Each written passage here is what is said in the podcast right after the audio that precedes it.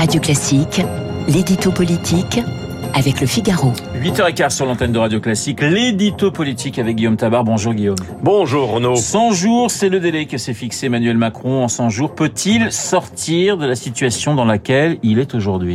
Écoutez, cette échéance de 100 jours est surprenante très surprenante.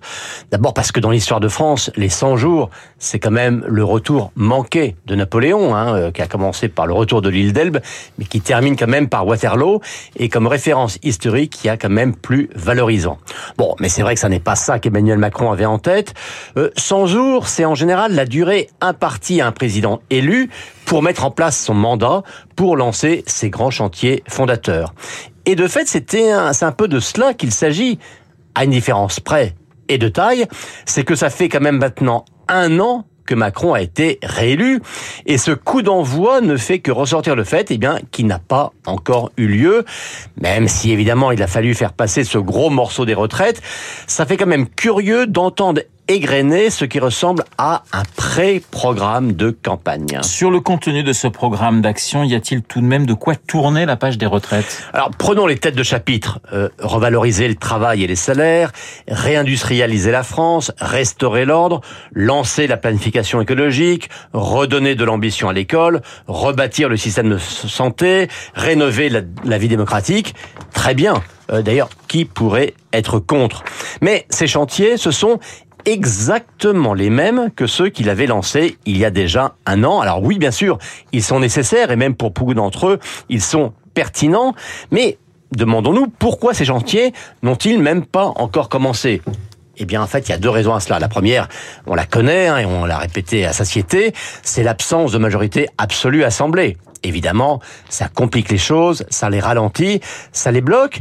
Mais on voit de mal aujourd'hui comment ce qui était impossible avant la crise des retraites deviendrait plus facile après. Et puis il y a une deuxième raison, c'est que en fait, le chef de l'État n'a jamais été plus loin dans le détail de ces réformes.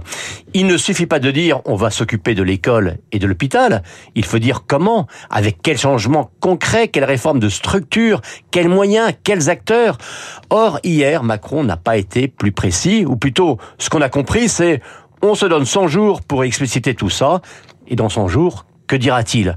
Voyez-vous, hier, il a semblé enjamber la crise des retraites comme si elle ne devait pas laisser de traces, sans pour autant apporter le carburant nécessaire à un nouvel élan. Il en a appelé aussi à de nouvelles coalitions, n'est-ce pas ça qui peut fournir le cadre propice justement à ce nouvel élan? Bah, Écoutez, là encore, hein, il n'a fait que répéter presque au mot près ce qu'il s'était déjà fixé il y a un an, des alliances nouvelles, des majorités de projets.